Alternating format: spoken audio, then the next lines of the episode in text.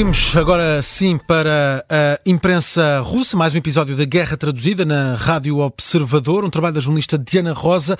E começamos com uma carta escrita hoje por Alexei Navalny no dia em que se assinalam três anos desde que foi capturado pela Rússia. O ativista e principal opositor de Putin está preso desde 2019.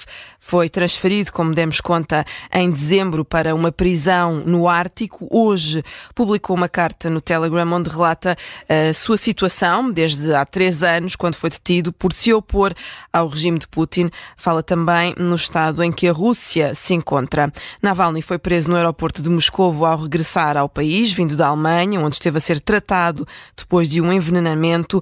É por aqui que ele começa, nesta longa carta.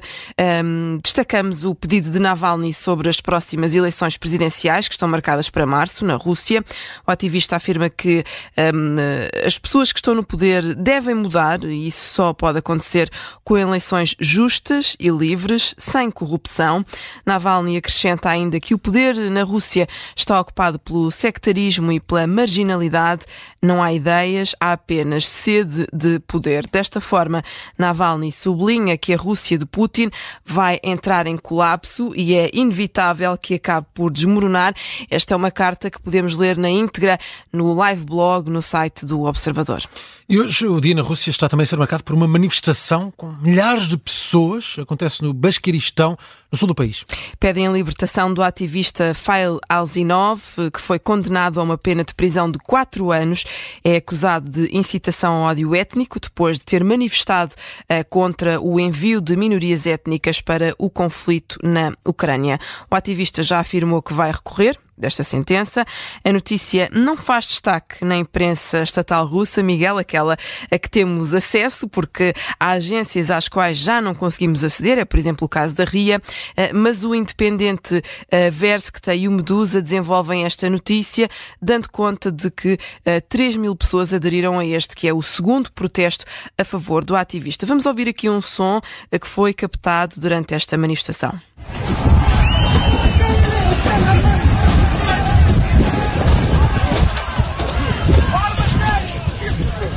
Estes eh, pequenos estrondos que se ouvem aqui neste registro são bolas de neve atiradas pelos manifestantes contra a polícia russa.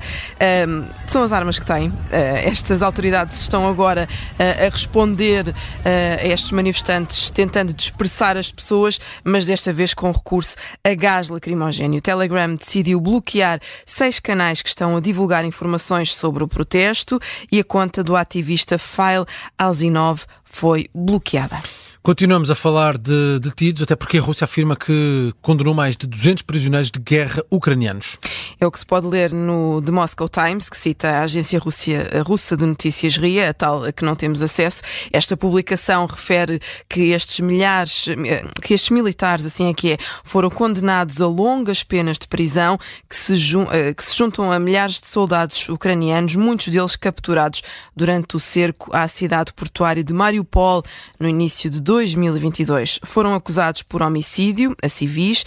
Kiev e grupos internacionais de defesa dos direitos humanos denunciaram os julgamentos dos prisioneiros de guerra levados a cabo pela Rússia como ilegais. No início deste mês, a Rússia e a Ucrânia afirmaram ter trocado centenas de soldados em cativeiro.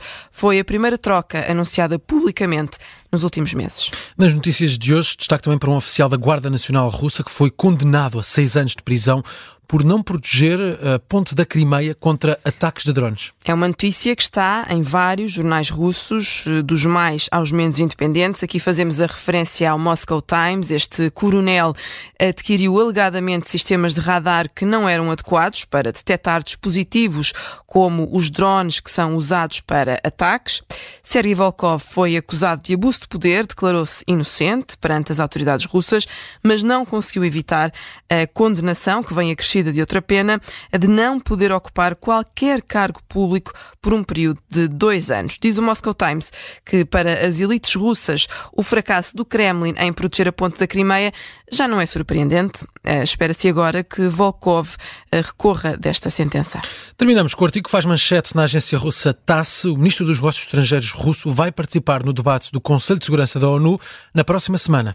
Uma cimeira que pretende abordar o conflito no Médio Oriente, mas também uh, o conflito na Ucrânia. Sergei Lavrov vai viajar até Nova York, nos Estados Unidos, para participar neste encontro que vai decorrer entre segunda e quarta-feira da semana que vem. É uma conferência, em conferência de imprensa, a porta-voz do governante russo disse que, quanto à guerra na Ucrânia, esta é uma boa oportunidade para transmitir mais uma vez a posição de Moscovo, incluindo sobre os meios políticos e diplomáticos para resolver este conflito, não esquecendo os interesses de segurança da Rússia. Ponto final na guerra traduzida.